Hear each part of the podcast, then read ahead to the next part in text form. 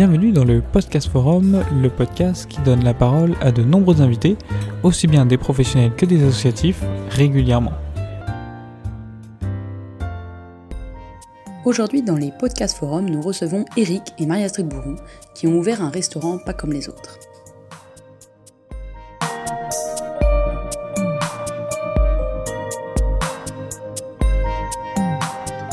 madame, bonjour monsieur Bourron, merci de nous recevoir aujourd'hui.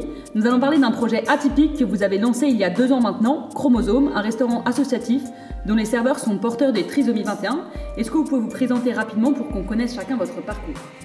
Maria Strid, euh, je suis orthophoniste et euh, mère de quatre enfants qui sont grands maintenant et qui me permettent d'avoir plus de temps pour euh, m'occuper de ce projet qu'on a monté. Bonjour, Éric Bourron, euh, je suis expert comptable, commissaire aux comptes et je dirige une entreprise euh, à Nantes euh, avec 70 collaborateurs et je fais du bénévolat à mi-temps dans ce projet que nous avons lancé. Est-ce que vous pouvez nous pitcher rapidement votre projet associatif? Donc chromosome, c'est assez simple, c'est un concept qui vise à intégrer le handicap dans le travail. Donc nous avons monté un restaurant, tout ce qu'il y a de plus classique. Nous employons neuf jeunes euh, autour d'une quarantaine de bénévoles. Et nous servons déjeuner euh, dans un environnement euh, tertiaire, du lundi au vendredi. c'est fermé le soir, c'est fermé le week-end, et c'est fermé à chaque vacances scolaires. Voilà, c'est aussi simple que, que ça. Comment est-ce que vous est venue l'idée de quitter votre, votre, votre, travail respectif pour vous lancer dans cette, dans cette aventure? Moi, ça fait longtemps qu'on avait envie de monter un restaurant.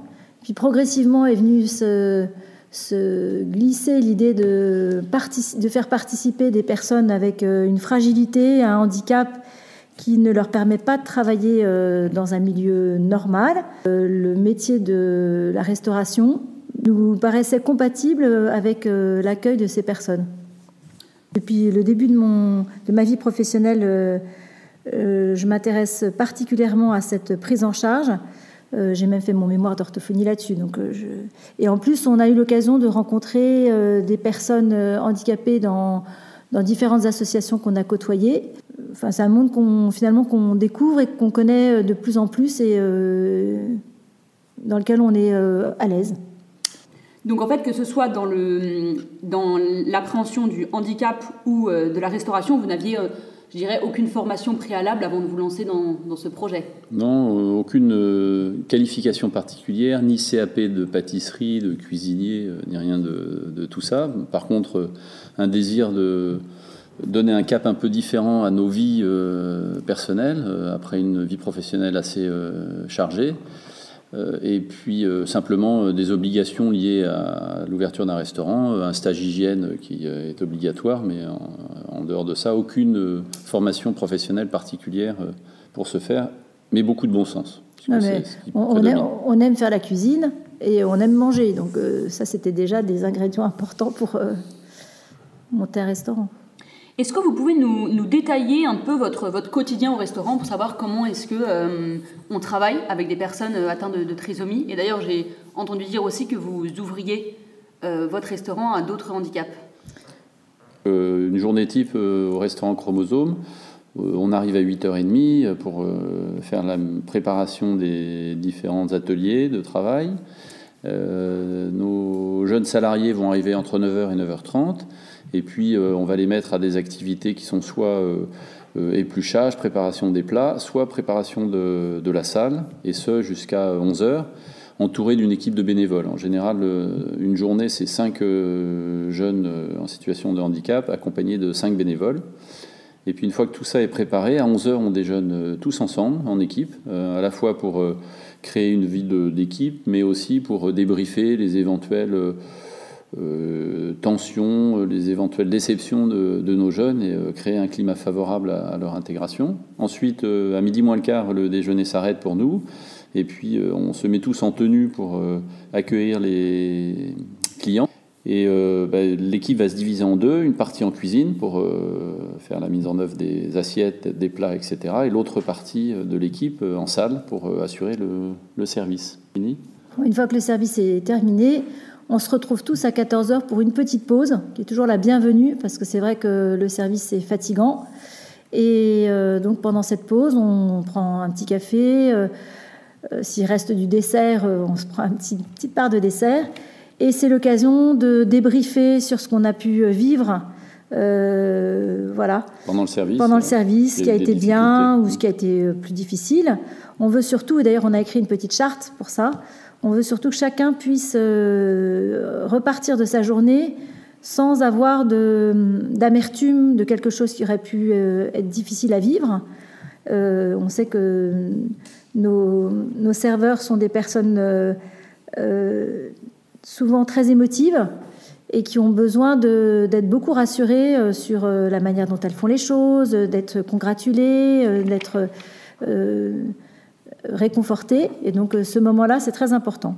Et puis après, une fois ce moment passé, donc vers 2h30, on entame le nettoyage de toute la salle, on nettoie toute la cuisine, etc. Et environ jusqu'à 15h30. Et à 15h30, tout le monde se sépare jusqu'au lendemain matin.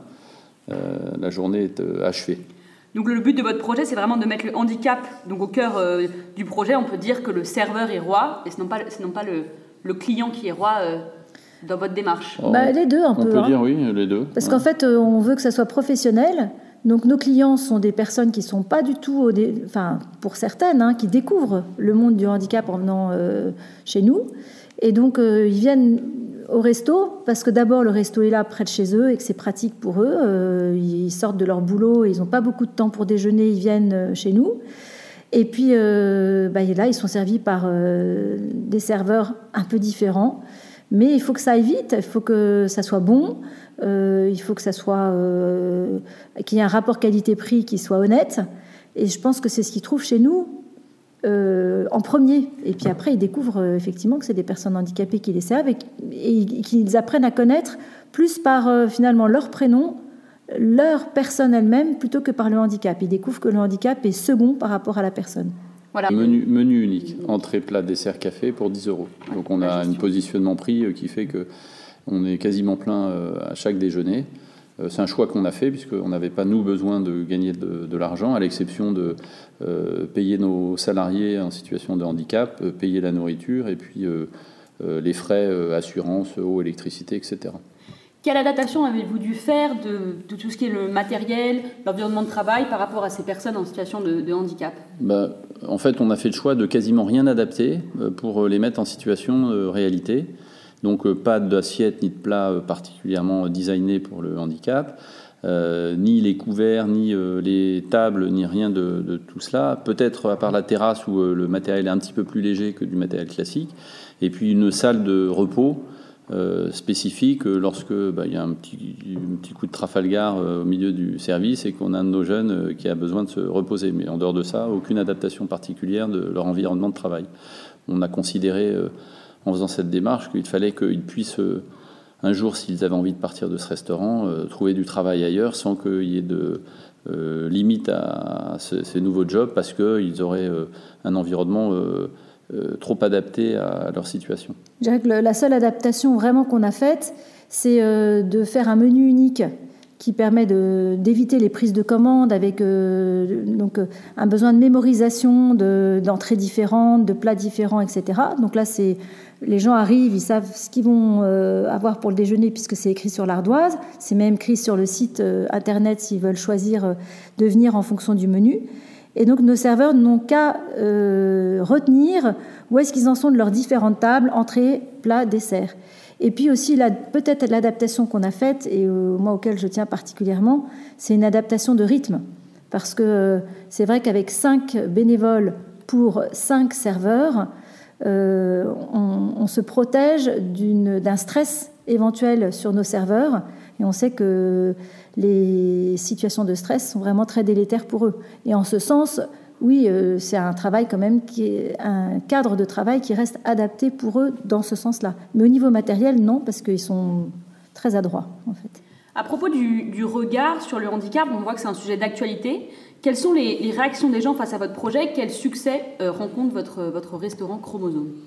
Bah, euh, on doit dire qu'on est, euh, ça correspond bien à ce qu'on imaginait, c'est-à-dire qu'un accueil de ce projet très enthousiaste, à la fois de la part de notre environnement personnel ou professionnel, mais y compris à la fois de la part des clients et puis de l'environnement plus large. un accueil chaleureux, beaucoup de, de sollicitations, d'aides proposées. et puis, je dirais, dans l'implantation du restaurant lui-même, un environnement où les gens reviennent très régulièrement et à tel point qu'on commence à nouer des partenariats avec des entreprises euh, alentours pour euh, euh, faire accéder aux salariés de ces entreprises ce restaurant avec une tarification dont l'entreprise avec laquelle on noue un partenariat prend une partie à sa charge. Donc plutôt très très positif comme accueil. Quelle, valeur ajoutée de ces personnes handicapées au quotidien Est-ce que vous pensez aussi qu'il est possible d'intégrer tout type de handicap dans tout type d'entreprise? Bah, La valeur ajoutée, euh, je dirais, c'est euh, la grande joie, la grande spontanéité euh, qui caractérise nos serveurs et qui, qui rejaillit sur l'ambiance générale du restaurant. Je pense que nos clients apprécient cette joie, le sentiment d'être accueillis pour, pour eux-mêmes, comme exactement savent faire nos serveurs. Donc ça, c'est vraiment une valeur ajoutée importante. Je pense que tout le monde recherche ça à l'heure actuelle, des relations vraies, euh, authentique.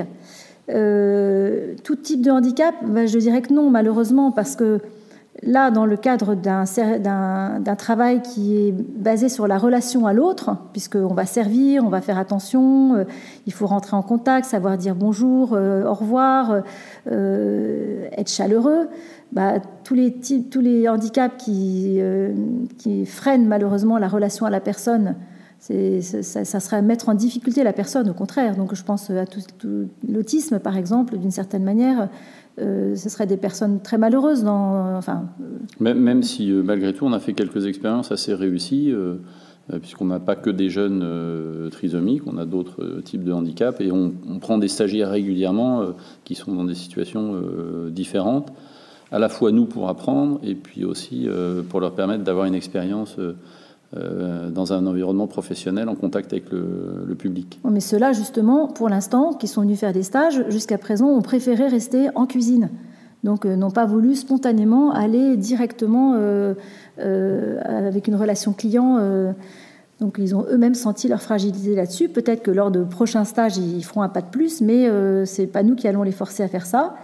et puis, bah, c'est sûr que les handicaps physiques, euh, vont être compliquées peut-être parce que euh, il faut pouvoir se déplacer euh, dans le restaurant, donc c'est pas le lieu malheureusement pour ça. Et puis tous les handicaps de type sensoriel, ça peut être aussi compliqué parce que ben il faut bien voir, il faut. On, a plutôt été dans le versant du handicap de la déficience intellectuelle légère. voilà, c'est plutôt ça.